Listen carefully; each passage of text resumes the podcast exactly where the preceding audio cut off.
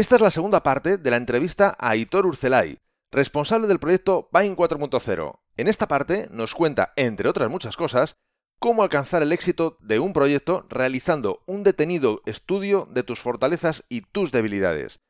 Cuáles considera que son las habilidades que impactan los resultados de un negocio después de haber visto a más de 100 empresas triunfar o fracasar. ¿Qué tiene que hacer cualquier empresa para poder trabajar con otra grande desde el inicio? Estas y muchas más cosas en este episodio 37. Así que sin más demora, comenzamos. 3, 2, 1, ¡adelante! Esto es Código Emprendedor, donde te desvelamos cuáles son las habilidades que impactan en los negocios de éxito. Contigo, Fernando Álvarez.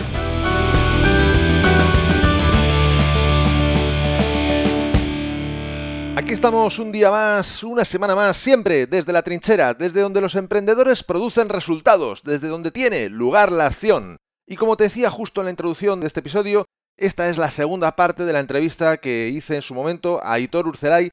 Espero que te aporte tanto como aportó a mí, que te inspire y sobre todo que aproveches las píldoras prácticas que nos trae. Comenzamos.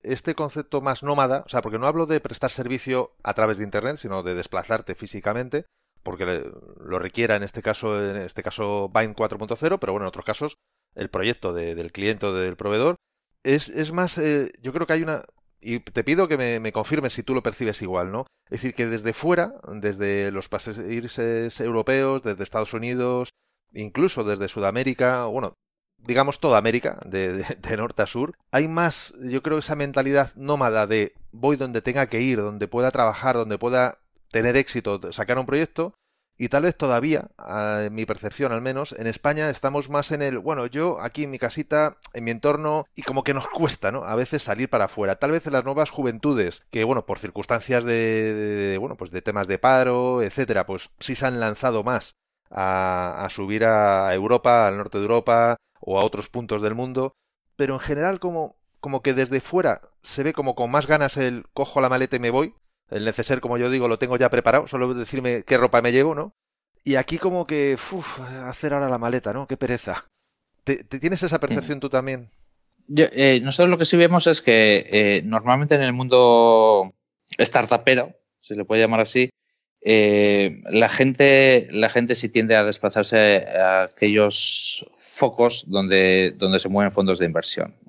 Normalmente una startup naciente a la hora de, de, desarrollarse, crecer, consolidarse, yo siempre digo que necesita básicamente dos cosas, ¿no? Una es dinero y otra cosa es clientes, ¿no? Que los clientes al final también son dinero, pero financiación capital por un lado y mercado de clientes por otro lado, ¿no? Nosotros lo que sí hemos identificado es que muchas de las startups eh, van allí donde, donde se mueve capital y donde se mueve inversión y donde se mueve financiación. Y todos conocemos Silicon Valley, todos conocemos eh, Israel, todos conocemos Londres u otra serie de focos que se caracterizan sobre todo porque, porque aglutinan un montón de fondos de inversión que están buscando startups y, y que están invirtiendo en startups. ¿no? Entonces, nosotros considerando que, que, eso es así y que nosotros no vamos a competir eh, ni con Silicon Valley, ni con Israel, ni con esos eh, monstruos de regiones que mueven millones y millones de financiación en fondos de inversión, lo que sí hemos querido hacer es, eh, pues bueno, siendo pequeños, eh, ¿cómo te puedes diferenciar? Pues con una estrategia de nicho, ¿no? Decimos, nosotros no vamos a poner el foco tanto en, en, capital inversión en startups, sino que vamos a poner el foco en aquello en lo que somos buenos. ¿Qué tenemos en el País Vasco? Industria. ¿Qué puede ofrecer la industria a unas startups? Pues eh, mercado, oportunidades de mercado y, y ser sus clientes pues vamos a poner el foco ahí, vamos a diferenciarnos eh, en aquello que somos buenos, una estrategia de nicho, y, vamos a tratar de posicionarnos en el mapa mundial eh, ofreciendo a las startups un caramelo que no son eh, fondos de inversión, que no es inversión, que no es capital, sino que es clientes de nivel en el ámbito industrial para aquellas startups que tengan algo que ofrecer a ellas. ¿no? Pero yo sí creo que el mundo emprendedor yo sí diría que es bastante nómada en el sentido de moverse atraídos por, por el capital. Eh, yo creo que hoy en día hablamos de, fugas de talento a, aquellos grandes focos emprendedores a, nivel mundial, incluso a nivel nacional. Las regiones periféricas siempre nos quejamos de que las startups se nos escapan a Madrid o a Barcelona, ¿no? Es donde se mueven las, los mayores fondos de inversión. Por nosotros decimos, vale, pues nosotros eh, no vamos a pegarnos eh, con los mismos argumentos, sino que vamos a diferenciarnos y lo que ofrecemos son industrias, grandes empresas que están interesadas en conocer startups y contratarlas. Y bueno, a través de ello creo que tenemos también un chance de, de, competir por el talento, ¿no? que yo creo que va a ser la gran competencia del siglo XXI. Todos queremos tener a las mejores personas, a las mejores empresas y también a las mejores startups. A mí me parece algo importantísimo y que todos deberíamos, creo que, aplicarnos, y es, por un lado, ves cuáles son tus fortalezas, y está claro que en el País Vasco una de las fortalezas más importantes es a nivel profesional es la industria, eh, fortaleza que, por ejemplo, Madrid no tiene. Es decir, en mi opinión, Madrid no hay industria. Hay muchos servicios, pero no, no hay ese nivel de industria. Entonces, claro, no vas a competir contra alguien en su mismo terreno en el que además ya gana. Pues mejor, primero, ves cuál es tu fortaleza, y esto es aplicable a todas las empresas, y a partir de ahí ves cómo puedes atraer el talento precisamente por ser esa fortaleza. Quiero decir, seguro que en este momento, tanto en Madrid como en Barcelona, habrá mucha startup de mundo industrial que perfectamente podría ocurrir el efecto inverso del que antes hablabas, ¿no? Es decir, en este caso, que haya un desplazamiento hacia el País Vasco porque justo allí tiene una oportunidad, pues que aquí no es que no la tenga, a lo mejor la tiene, pero, pero es muy difícil. O porque no hay prácticamente industria, o porque simplemente este tipo de proyectos como Vine 4.0, pues a nivel político a lo mejor aquí pues no hay ni siquiera tanto interés, a nivel de industria me refiero, pues porque no hay industria. O sea, es así de sencillo, ¿no? Pero que eso además me lleva a otro lado, y es entiendo que esto ya lleváis dos años y siendo el ser humano como es de, rápido a la hora de ver y copiar algo que pueda funcionar, ya os estarán echando el ojo, si no incluso lo habrán copiado directamente, supongo, ¿no? ¿Tienes constancia de que haya sido así, de que ya alguien os haya copiado o esté en ello?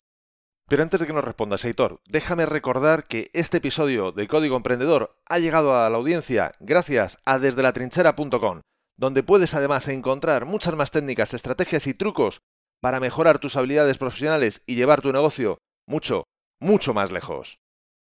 Eh, sí, sí, sí, sí. Eh, hemos tenido eh, diferentes llamadas de diferentes regiones, comunidades españolas, incluso del ICEX, desde el propio ministerio, interesándose por el modelo, por cómo lo hemos implementado y, diciéndonos claramente que ellos también quieren implementar algo parecido en sus regiones.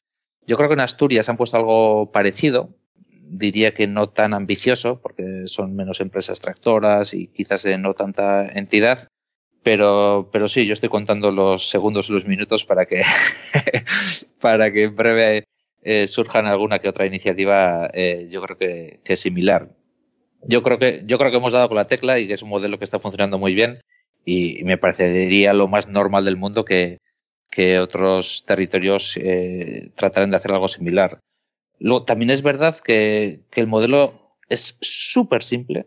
Es súper simple. Tú dices, grandes interesadas en pequeñas, pequeñas interesadas en grandes, las ponemos en común. Y dices, vaya, tontería, ¿no? ¿Cómo no se le ha ocurrido a nadie esto eh, previamente, ¿no?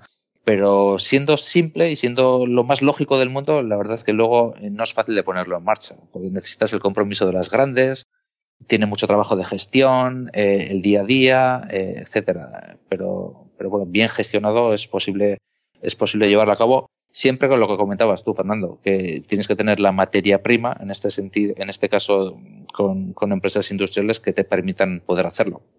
Aunque también se podría implementar el mismo modelo en otros territorios no desde la industria, sino desde, desde otros conceptos empresariales, ¿no? Sí. Eso es.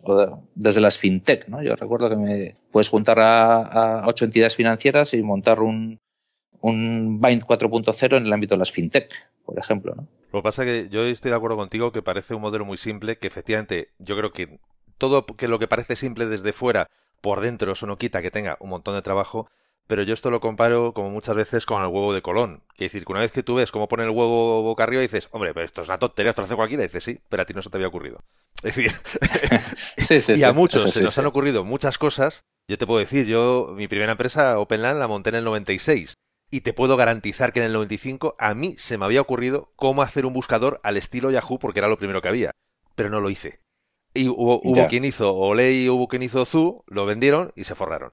Es decir, no solo es que mm. tener la idea, que ya es mérito, sino además ejecutarla, porque si no, o sea, yo creo que todos los emprendedores hemos tenido millones de ideas que si alguna hubiéramos llevado a cabo, incluso a lo mejor hubiera funcionado. Es decir, por eso hay una diferencia grande, ¿no? Hmm. Tú has visto a muchos emprendedores, a muchas startups, incluso ni siquiera nacionales, sino también internacionales, es decir, eh, gente que ha venido de fuera, con sus culturas, con su forma de ver las cosas. De todo lo que tú has conocido en estos años, en todos estos años, porque no solo hablamos de estos dos años de Vine, sino de toda tu experiencia ya en Mondragón, etcétera. ¿Cuáles crees, cuáles consideras que serían las habilidades que impactan en los resultados de esos negocios? Las habilidades de estos emprendedores, tanto que las tengan como las que no tengan. Es decir, ¿cuáles crees que serían las habilidades que verdaderamente impactan en los resultados de un negocio? Siendo un poco radical en la respuesta, te diría que eh, orientación al mercado, orientación al mercado, orientación al mercado. Eh, esa sería la, respuesta que me sale eh, de corazón, ¿no? Pero obviamente ampliando un poco más la respuesta desde diferentes casuísticas que, que estamos viendo, yo creo que en primer lugar, yo diría que el equipo, es decir, el promotor, promotora y sobre todo el equipo y que el equipo sea eh, esté compensado desde diferentes perfiles. Muchas veces nos encontramos con promotores muy tecnólogos con poca capacidad de gestión y poca orientación al mercado. Alguna vez hemos comentado tú y yo también de, de las habilidades hard y las habilidades más soft, ¿no?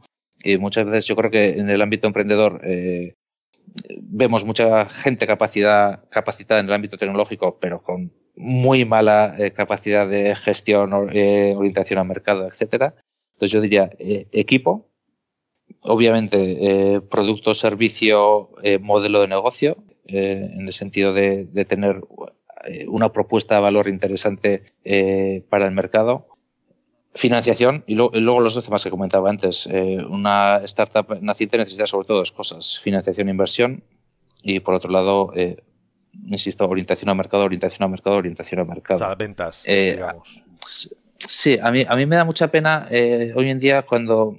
Igual es que, igual es que yo, soy un poco antiguo, pero cuando hablamos de, de startups y del mundo de las startups, eh, sobre todo, eh, muchas veces veo que el éxito de una startup se valora eh, cuando hay un éxito, cuando, cuando, cuando es vendida a, otra, ¿no?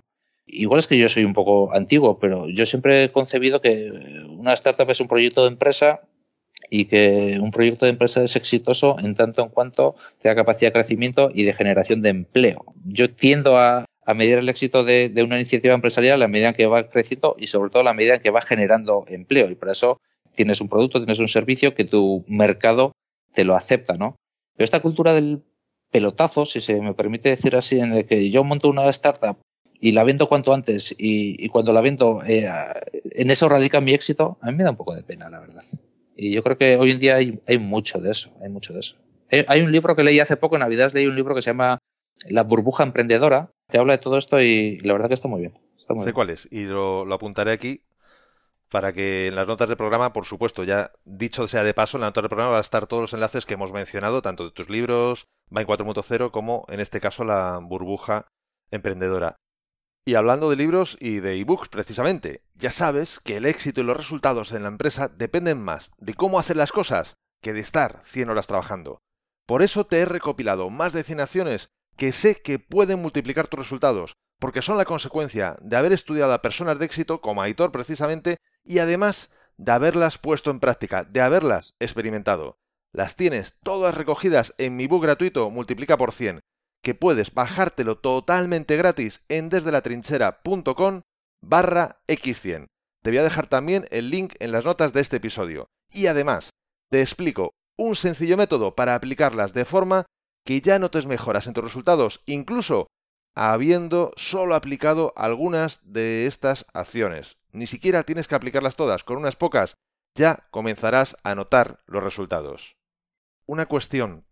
¿Crees que es factible que alguien sin estar auspiciado por, por en este caso, por Vine 4.0 o cualquier otro proyecto similar, por su propia cuenta, eh, pueda en un momento dado, pues bueno, una pequeña startup contactar con, con una grande e incluso apoyándose en la experiencia de Bain 4.0, diciendo, o sea, acercándose a la grande y diciendo, fíjese, hay este proyecto en el País Vasco, están haciendo esto, están sacando estos beneficios, ¿por qué no trabajamos juntos, yo que soy startup y usted que es mm, pues mucho más grande?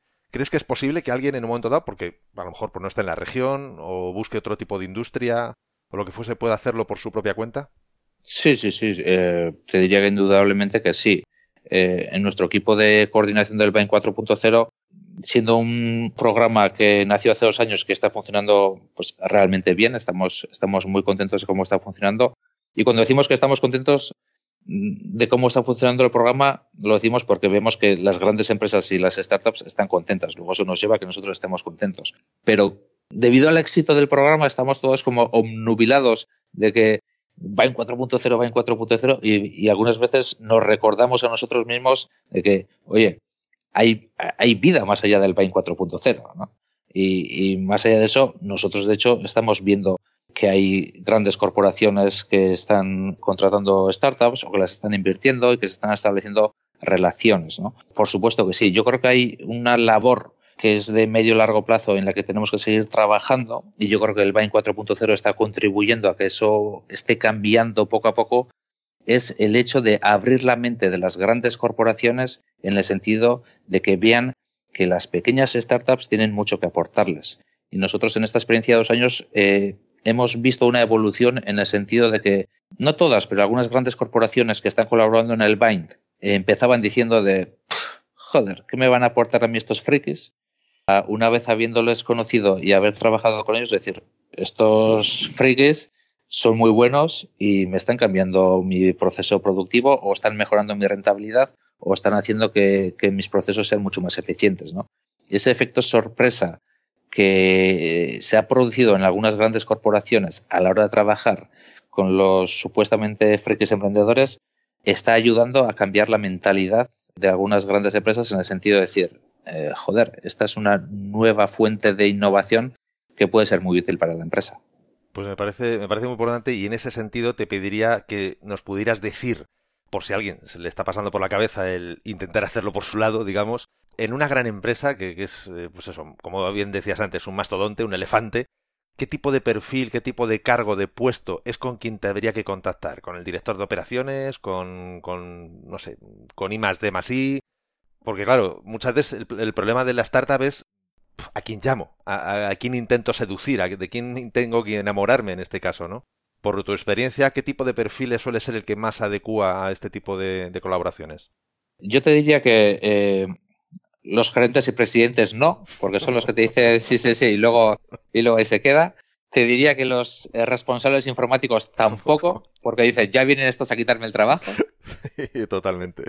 Y te diría que pues los perfiles de, tú lo has dicho, director de operaciones, director de innovación, eh, responsables de I+D, desarrollo de negocio, eh, son un poco los perfiles que, mejor pueden encajar con lo que pueda estar ofreciendo una startup a, una gran corporación. Qué pena lo que, lo que has dicho de informática, porque es totalmente cierto. Yo estudié informática y es verdad, es verdad, porque me lo he encontrado. Eh, o sea, quiero decir, esto lo llevo oyendo toda mi vida. Y es cierto porque también lo he vivido y es, no sé qué miedo hay en los departamentos de informática a que se les quite de en medio. Es decir, pues, yo siempre parto de una base y es que si tú aportas valor a la empresa, da igual que se te pague con factura que con nómina, seguirás estando en la empresa. Es decir, incluso, en, un momento, incluso en un momento dado puede que estés en nómina y al final, porque la empresa tenga otro modelo, te diga, oye, fuera, pero quiero que trabajes, si ya sigues aportando valor, te va a querer fuera trabajando con él, es decir, a lo mejor con pasar de nómina a factura, pero sigues siendo alguien que aporta valor. Ahora, el problema es cuando el valor que aportas es discutible. Entonces, en ese caso, efectivamente, el miedo es totalmente justificado. Es decir, como se enteren,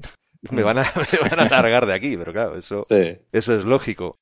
Pues ya para ir mm. terminando, porque la verdad que, que, bueno, no he querido cortarte nada, está siendo la entrevista hasta este instante la más larga que, he hecho, pero me parece súper, bueno, tengo la súper, súper interesante, la verdad, y bueno, espero que, a las personas que nos están escuchando así también les parezca. Ya, una última cosa. ¿Qué recomendación nos darías para ese primer acercamiento y luego ya, si es suerte, consolidación en esa colaboración? Es decir, otro de los problemas dices, vale, ahora ya tenemos claro a quién tenemos que dirigirnos, pero ¿cómo lo hago? Es decir, ¿qué, qué le digo? ¿Qué le propongo? ¿Qué, Mm, le mando una carta, le digo que somos una startup, ¿qué tal? Es decir, ¿cómo, ¿cómo puede ser ese primer acercamiento a la gran empresa para que, bueno, pues al menos tenga un poquito de, oídos abiertos y atención a la propuesta que le podamos hacer? Mm. Yo te diría dos o tres cosas. Eh, en primer lugar, yo creo que es muy importante conocer eh, a, la empresa, es decir, que la startup que va a ofrecer algo a la gran empresa conozca perfectamente eh, la realidad, casuística, sector, actividad de, la, de la empresa.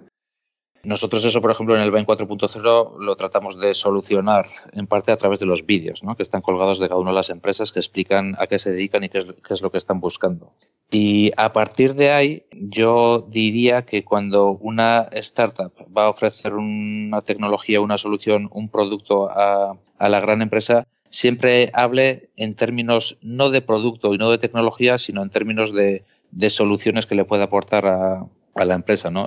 que, el, argumento no sea eh, tengo esta tecnología, tengo ese producto, sino que eh, en cambio sea con esto te puedo ayudar a mejorar tus márgenes en tal, a mejorar tus procesos en cual o a explorar tus eh, clientes o mercados en, este sentido, ¿no? Que siempre los argumentos vayan más en, términos de, soluciones que te aporto, más allá de qué producto tengo o, qué tecnología tengo, ¿no? Más orientación al mercado y menos orientación a producto y tecnología, ¿no? Me parece muy importante, yo siempre defiendo eso, y es que deja de pensar en ti y piensa en el otro. Cuando estás vendiendo producto o servicio, estás pensando en ti. Cuando estás vendiendo una solución, estás pensando en el problema del otro. Y yo siempre he defendido, tanto estés buscando trabajo eh, o como estás vendiendo algo, una, solución a algo, un, producto o servicio, yo siempre planteo que, que, está al otro lado, en el caso que has dicho antes, con un mínimo, un listón mínimo de 25.000, pero que puede ser la cifra que sea, evidentemente no te va a regalar 25.000 euros por capricho. Eh, si te los va a dar es porque le estás aportando un valor realmente grande y la mejor forma de aportar un valor es resolver un dolor, resolver un problema. Porque darlo por darlo seguro que tiene mil formas de gastárselo entre ellos mucho más, más cómodo y más divertido, ¿no? Digamos. Y luego siempre ayudan las, eh, los casos de éxito, las referencias de cliente previas, ¿no? Que yo creo que antes te lo he comentado también, pero sí me gustaría insistir en eso, que yo creo que es eh, el gran valor que aporta Bind 4.0. Es decir, si tú pasas por el Bind, eh, habrás trabajado con uno o varios superclientes que luego te van a facilitar muchísimo tus argumentos en el futuro. Cuando tocas la puerta, pues yo ya he trabajado con Mercedes o he trabajado con Repsol. Pues tener casos de éxito y referencias previas pues siempre te va a facilitar la vida en el futuro. ¿Alguna última cosa que, bueno, no sé, que se te haya quedado en el tintero, te apetezca decir o que yo no te haya preguntado y te parezca importante? Última recomendación, última frase. Pues igual, igual comentar que la tercera edición del Bind 4.0 eh, la vamos a ampliar, va a tener dos novedades. ¿no? En primer lugar, la vamos a ampliar sectorialmente, es decir, nosotros hasta ahora el Bind 4.0 lo hemos enfocado sobre todo al ámbito de la industria 4.0 y sobre todo eh, dentro de la industria 4.0 a los ámbitos más manufactureros, pues llamémosle automoción, máquina herramienta, a ese tipo de, empresas, y también al ámbito energético, donde ahí hemos tenido y seguimos teniendo a Iberdrola y a Repsol, por ejemplo, como empresas tractoras. Y una de las grandes novedades de cara a la tercera edición va a ser que lo vamos a ampliar al ámbito de la salud, de las health tech, que las vamos a llamar. Y ahí vamos a incorporar nuevas empresas tractoras del ámbito de la, de la salud, bien en formato hospitales y bien en formato de empresas que se dedican a, fabricar productos y servicios sociosanitarios eh, para, pues bueno, para otras empresas o para, o para la ciudadanía. Luego, el mensaje sería que si eres una startup que tiene una tecnología novedosa, vanguardista e interesante, que tenga aplicación en el ámbito de la manufactura, en el ámbito de la energía en el ámbito de la salud, pues la tercera edición se abre el 6 de julio. Tendremos el pistoletazo de salida, como el chupinazo de San Fermín, el 6 de julio. Lo lanzamos y la call va a estar abierta hasta el 14 de septiembre. Luego, en ese plazo, estaremos deseosos y, sobre todo, las empresas tractoras, las 40 empresas tractoras que tenemos en esta segunda edición, estarán deseosas de, de conocer startups que les puedan aportar tecnologías y soluciones interesantes para, poder mejorar en sus procesos empresariales. Fantástico, pues esperemos que gracias a, este podcast, a este episodio, haya todavía más candidaturas para, bueno, pues para hacer más apetecible el proyecto a, estos tractores, a estas grandes empresas y que así de esa forma pues haya más enamoramientos, más noviazgo y sobre todo más desarrollo y más innovación, que es al final lo que mueve, para mí, lo que mueve este mundo.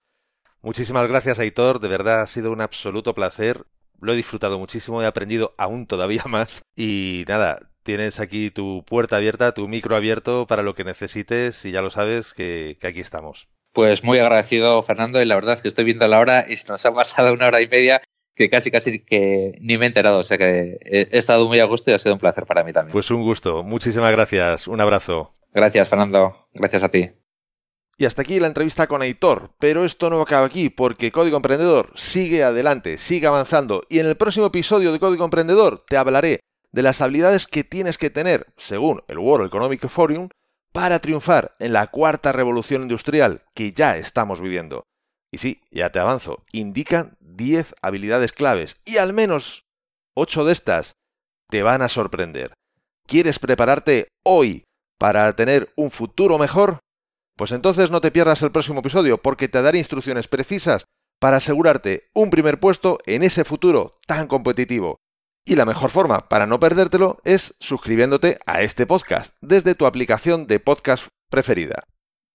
Si te ha gustado este episodio, compártelo en tus redes sociales, estarás ayudando a otras personas a liderar su propia vida y por supuesto me estarás ayudando a llegar a muchas más personas. Porque juntos podemos hacerlo, juntos podemos lograr un cambio realmente grande. Juntos podemos marcar la diferencia. Y si quieres dejarme un comentario o una valoración en Apple Podcasts, iBox o en cualquier otra plataforma desde la que me estés escuchando, te estaré muy, muy agradecido. Es otra forma de hacerme saber de que estás ahí y que quieres que siga aportándote valor. Y ya lo sabes, el mejor momento para ponerte en acción fue ayer. El segundo mejor momento es ahora. Y esto ha sido todo por hoy. Nos escuchamos en el próximo episodio, donde aprenderemos más sobre las habilidades que impactan en tu negocio. Y acuérdate de disfrutar, a no ser que tengas otros planes. ¡Hasta pronto!